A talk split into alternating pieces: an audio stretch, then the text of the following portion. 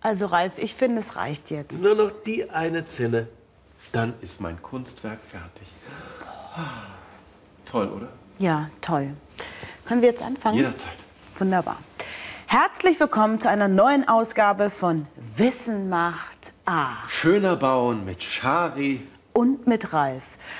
Schöner bauen? ist mir gerade so eingefallen. Ich weiß, schöner als das kann man eigentlich nicht bauen, aber haltbarer. Denn dieses Bauwerk ist nicht besonders stabil. Was du nicht sagst. Da schon kaputt. Aber ich habe vorgesorgt und habe noch ein anderes Baumaterial besorgt. Lehm. Ja. Lehm, das ist übrigens der Stoff, aus dem die Menschen damals die ersten wetterfesten Hütten bauten, als sie sich sesshaft gemacht haben. Von Lehm kann man nie genug haben. Und ich dachte, wir machen gleich vielleicht noch eine kleine Lehmballschlacht. Nein, danke, Ralf. Gucken wir lieber einen Film über Lehm. Bitte. Und Treffer! Obwohl alles danach aussieht, befinden wir uns nicht mitten in einer Schlammschlacht. So, jetzt kann man erkennen, was Dirk hier wirklich tut.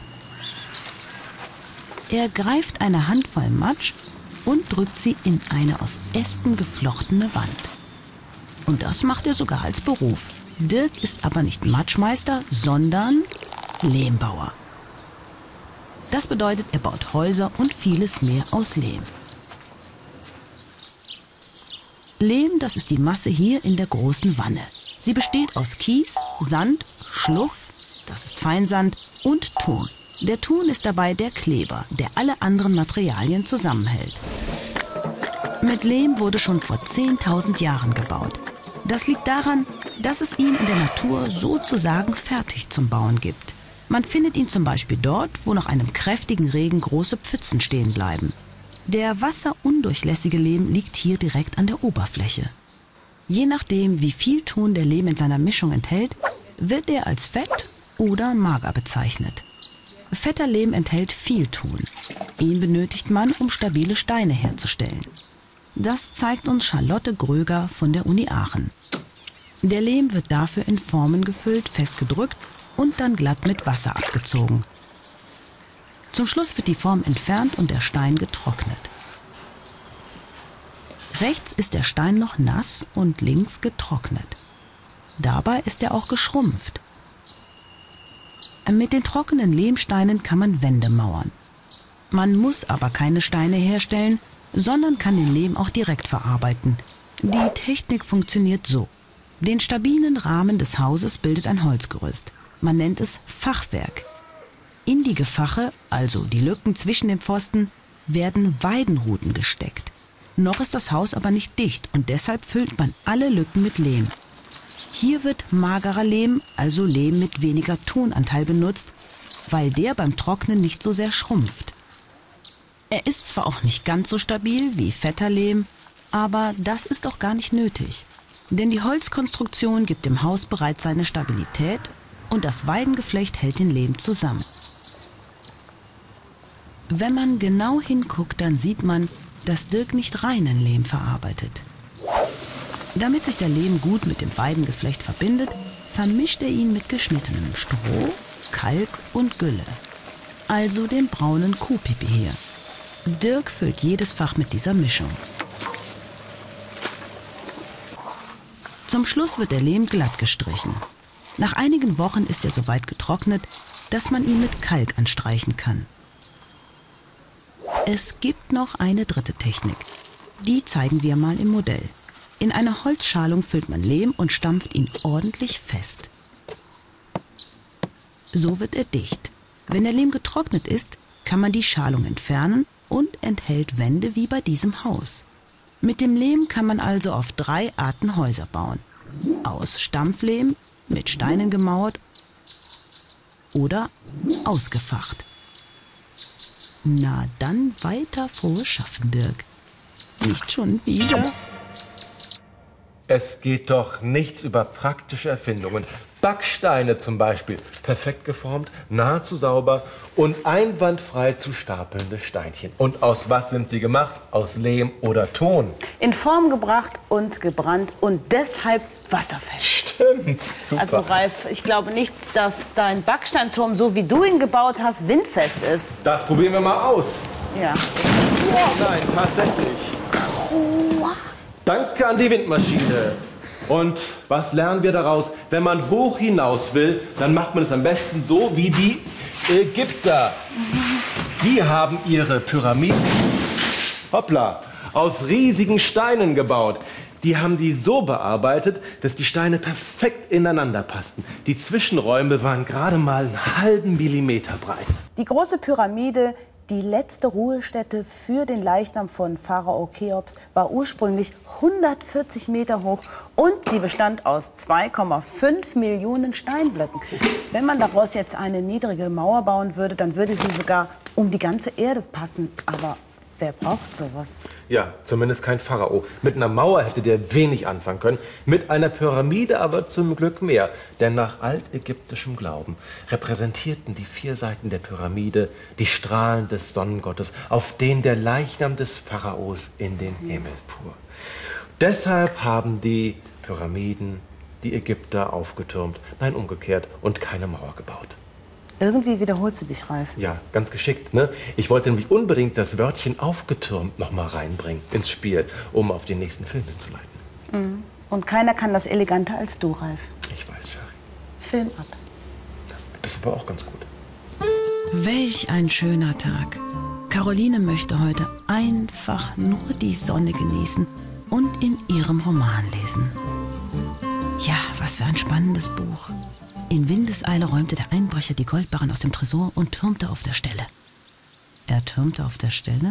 Was heißt das? Hat der Einbrecher etwa die Goldbarren zu einem Haufen aufgetürmt? Natürlich nicht. Türmen hat zwei ganz andere Bedeutungen. Die erste ist diese hier. Im Mittelalter gab es viele Burgen, auf denen Ritter und Fürsten lebten, die von dort ihr Land beherrschten. Die Burgen hatten einen hohen Turm, den sogenannten Bergfried. Er diente als Abschreckung gegen Feinde und als Wachturm. Natürlich kam es trotzdem vor, dass die Burg angegriffen wurde. Dann mussten sich die Bewohner schnellstens in Sicherheit bringen und flüchteten meistens in den großen Bergfried hinein.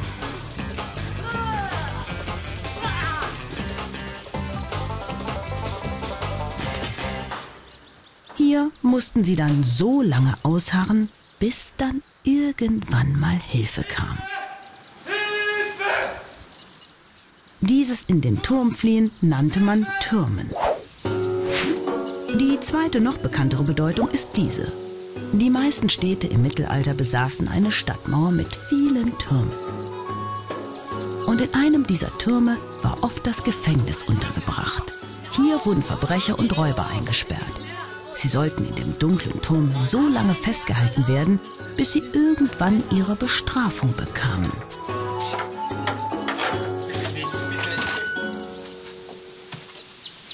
Um der Strafe zu entgehen, versuchten die Ganoven natürlich in einem günstigen Moment aus dem Kerker zu entwischen.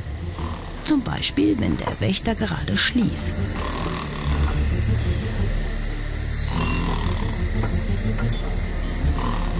Gelang ihnen die Flucht, konnten sie also aus dem Turm ausbrechen. Ohne dass es jemand bemerkte, waren sie getürmt.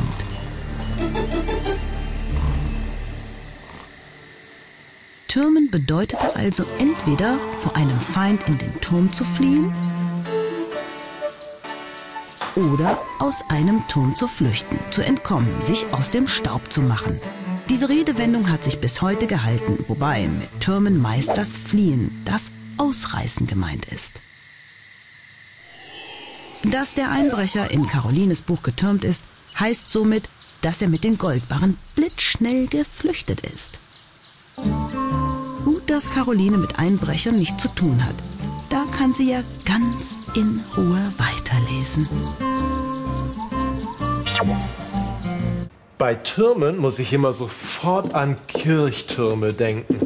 Da gibt es ganz verschiedene Ausführungen, wie hier zum Beispiel der Kölner Dom mit seinen Türmen oder auch der Kaiserdom zu Speyer mit seinen Türmen oder auch die Dresdner Frauenkirche mit ihren Türmen. Und was sofort auffällt, so ein Kirchturm kommt selten allein, meist hängt noch eine Kirche mit dran. Und was außerdem auffällt, diese drei Kirchen hier zum Beispiel sehen völlig unterschiedlich aus. Das liegt daran, dass sie in verschiedenen Baustilen und Epochen erbaut worden sind. Hier mal ein Bauwerk aus dem Barock, die Dresdner Frauenkirche. Im Barock wollte die Kirche die Gläubigen mit Pracht und prunkvollen Bauten beeindrucken. Deshalb sind die Bauten reich verziert, die Formen sind schwingend und rund und das alles wirkt sehr kräftig und bewegt und viel weniger streng als in den vorhergehenden Bauepochen, wie zum Beispiel der Romanik. Hier ist ein Beispiel aus der Romanik, das ist der Kaiserdom zu Speyer. Da hat man versucht, den Stil des Römischen Reichs nachzuempfinden. Es gibt Säulengänge und vor allem runde Torbögen und Fensterbögen.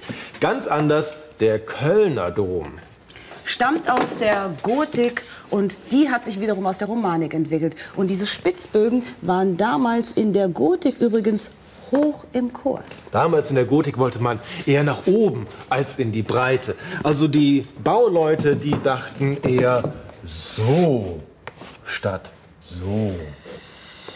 Ja, Ralf, ich finde, deiner Zeichnung fehlt es ein bisschen an Tiefe. Findest du? Mhm. Na, da werde ich mich mal drum kümmern, während ihr den nächsten Film guckt. 3D-Filme im Kino. Man mag es nicht glauben, aber Fug hat sich noch nie einen angesehen. Das will er heute nachholen. Zusammen mit der Eintrittskarte bekommt er eine 3D-Brille. Damit bekommt der Film auf der Leinwand erst eine Tiefenwirkung. Und tatsächlich fantastisch diese Tiefe, diese Räumlichkeit. Alles um ihn herum wirkt so, als könne man hineingehen. Ach so, kann man ja auch. Die echte Welt ist von Natur aus in 3D. 3D steht für dreidimensional. Drei Dimensionen. Dimensionen, das sind, grob gesagt, Richtungen. Oben, unten, rechts und links, vorne und hinten. Eine Linie hat nur eine Richtung und demnach nur eine Dimension. Eine Fläche hat bereits zwei Dimensionen. Sie dehnt sich gleichzeitig von oben nach unten und von links nach rechts aus. Gegenstände haben noch eine dritte Dimension, nämlich die Tiefe. Oben, unten, rechts, links, vorne, hinten. Drei Dimensionen. Man kann schon in zwei Dimensionen den Eindruck von Dreidimensionalität erwecken, gezeichnet auf Papier. Bis hin zur perfekten Illusion des Fernsehens. Schaut man Fug am Fernsehbildschirm zu, dann ist seine Welt in Wirklichkeit zweidimensional. Moment, wieso denn das? Fug geht von links nach rechts und zurück. Das ist eine Dimension. Dann kann er hüpfen, auf und ab. Das ist die zweite Dimension. Und dann kann er auch näher kommen und in die Tiefe gehen. Das wäre doch dann die dritte Dimension. Diese dritte Dimension ist aber nur eine optische Täuschung. Schaut man sich den Fernseher von der Seite an, sieht man sofort, dass es die Tiefe, wie im Bild vorgetäuscht, in Wirklichkeit nicht gibt. Vielmehr ist Fug einmal größer und einmal kleiner zu sehen. Und weil alles, was weiter weg ist, kleiner wirkt, sagt uns unser Gehirn, dass der kleinere Fug weiter weg sein muss. Auch ein Foto hat keine echte Tiefe. Schneidet man Fug aus, dann kann er sich frei nach links und rechts bewegen. Genauso auch nach oben und unten. Nur nach hinten gehen, das kann er nicht. Dazu müsste er jetzt optisch kleiner werden. Dafür müssen wir den einen ausgeschnittenen Fug durch einen anderen, einen kleineren ausgeschnittenen Fug ersetzen. Dann wirkt er weiter weg.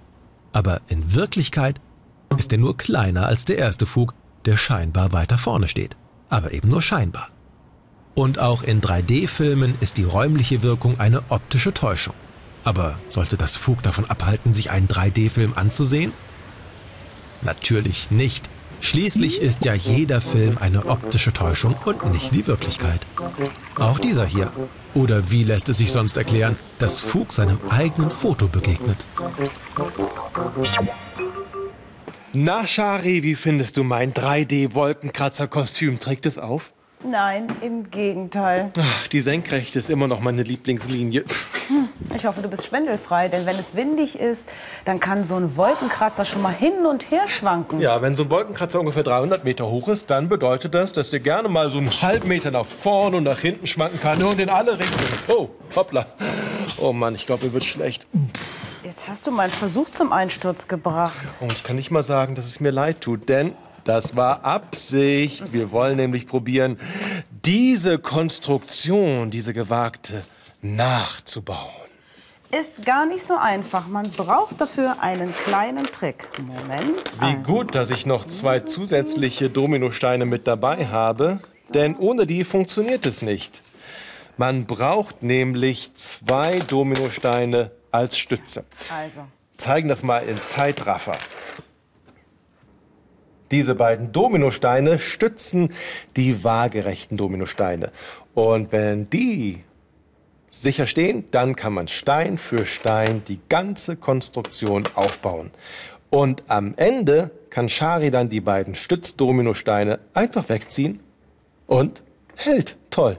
Ja, das Gewicht der oben aufgetürmten Steine hält die anderen hier drunter in der Balance. Wahnsinn. Gewusst wie. Das ist auch bei Wolkenkratzern so, denn nur wenn das Stahlbetonskelett richtig konstruiert und berechnet ist, dann uh, stürzt so ein Wolkenkratzer nicht ein. Ich glaube, mir wird ein bisschen schlecht. Ja, du wirkst doch irgendwie ein bisschen graureif. Soll ich dich mal anmalen während des nächsten Films? Von mir aus gerne. Oh, Entschuldigung.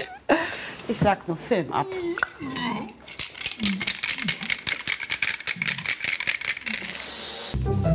Fug ist im Malfieber. Es fließt nur so aus ihm heraus. Blatt um Blatt hat er schon mit seinen Bildern gefüllt. Und, oh wei, kein Blatt mehr da. Und jetzt? Nirgends mehr ein Fitzelchen Papier zum Weitermalen. Und Geld, um Neues zu kaufen, hat Fug auch nicht mehr. Na toll. So ein Mist. Äh, was denn das? Da hat doch tatsächlich jemand eine Wand bemalt. Hat er natürlich schon öfter gesehen. Wie nennt man solche Wandmalereien noch? Ach, das hieß doch so ähnlich wie Giraffe. Nee. Ach ja. Graffiti heißen die. Das ist der Mehrzahlbegriff des italienischen Wortes Graffito. Und das bezeichnet eine in Stein geritzte Inschrift oder Zeichnung. Und die gab es schon bei den alten Ägyptern. Denn schon die verzierten ihre Wände mit Kritzeleien, mit Gebeten oder schlicht mit ihrem Namen. Natürlich kann man auch die Römer nicht auslassen. In der alten Stadt Pompeji zum Beispiel finden sich viele eingeritzte Inschriften an den Wänden. Und nicht zuletzt die Griechen haben herumgeritzt. Deshalb steckt im Wort Graffiti auch das altgriechische Wort Graphein, das Schreiben bedeutet. Die moderne Form von Graffiti hat ihren Ursprung aber im vergangenen Jahrhundert in Amerika. Dort brachten Gangs ihre Zeichen an den Wänden an, um ihr Gebiet zu markieren und andere zu warnen, dass sie hier nichts zu suchen hatten. Und wehe, einer missachtete das.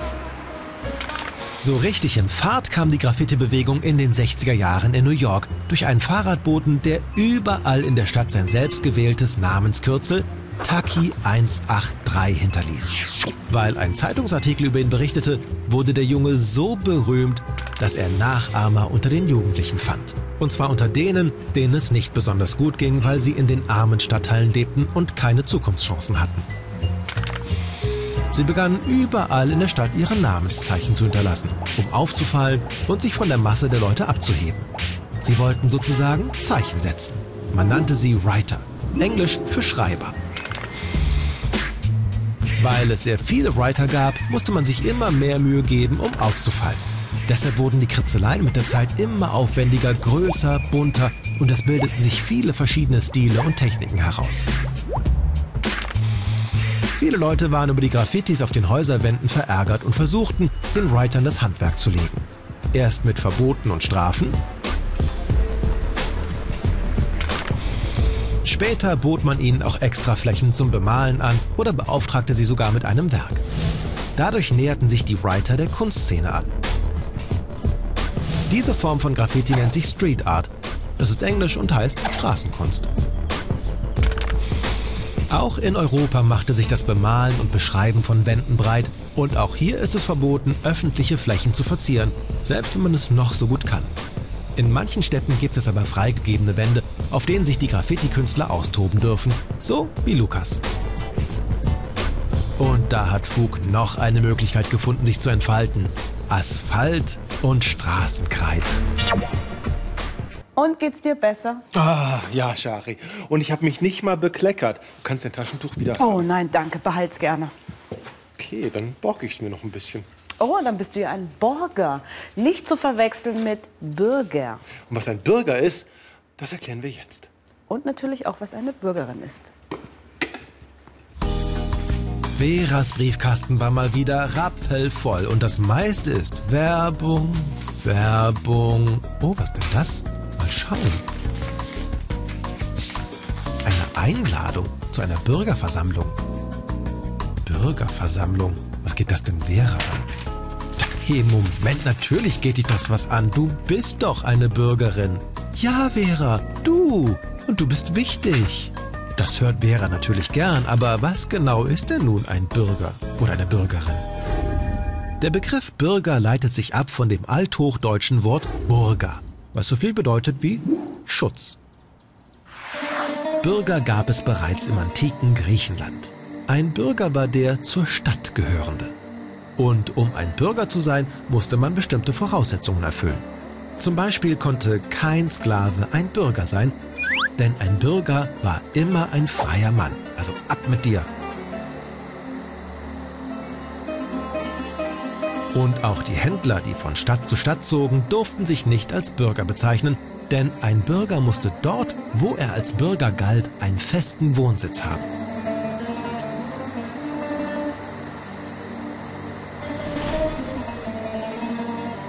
Griechische Bürger hatten aber auch Rechte. Zum Beispiel war es ihnen erlaubt, Gerichtsurteile zu fällen und diese vollstrecken zu lassen. Ganz schön praktisch, Bürger zu sein. Im antiken Rom konnte das Bürgerrecht auch verliehen werden.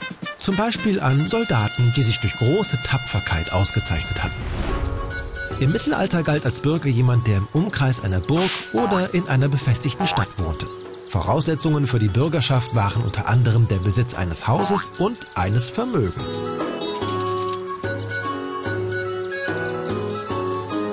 Ein Bürger musste aber auch bestimmte Pflichten erfüllen. Zum Beispiel konnte er zu Bauarbeiten herangezogen werden oder zum Wachdienst.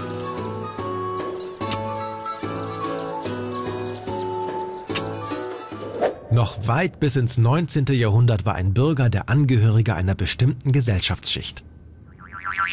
Daneben gab es die Geistlichkeit, den Adel und die Bauern. Heute ist jeder ein Bürger, nämlich ein Bürger seines Landes. Staatsbürger nennt man das. In Deutschland kann man zum Beispiel dann ein Staatsbürger werden, wenn man einen Deutschen oder eine Deutsche heiratet oder durch Geburt, wenn mindestens ein Elternteil auch deutscher Staatsbürger ist. Oder durch Adoption. Man hat Pflichten als Staatsbürger, beispielsweise muss man Steuern zahlen. Aber man hat auch Rechte, etwa die Reisefreiheit. Oder das Recht, sich politisch zu engagieren, wie bei einer Bürgerversammlung. Na, wenn das so ist, dann trägt sich Vera diesen Termin doch gleich mal in ihrem Kalender ein. Hm, ein Blick auf meine Uhr verrät mir, es ist an der Zeit. Wir müssen leider zum Schluss kommen, wenn wir die Sendung pünktlich enden lassen wollen. Und das wollen wir. Gerade jetzt, wo es am schönsten wird. Tut mir leid, aber wir müssen ja noch aufräumen. Also zurückbauen sozusagen. Und ich muss gleich wegschauen. Was soll das heißen? Dass ich das etwa Nein, alles... Ich helfe dir natürlich, aber dafür müssen wir jetzt wirklich mal zum Schluss kommen. Und deshalb hier ein letzter Tipp. Besucht uns doch mal im Internet. Unsere Adresse lautet www.wissenmacht.de. Ja, wie reizend von dir übrigens, dass du mir hilfst. Ja, ich schlage vor, du fegst zusammen und du räumst die Steine weg. Hä? Nein, du fegst den Sand zusammen und ich räume die Steine weg. Oder wir machen es doch umgekehrt. Du räumst die Steine weg und du fegst zusammen. Das wäre mir, wäre mir am liebsten.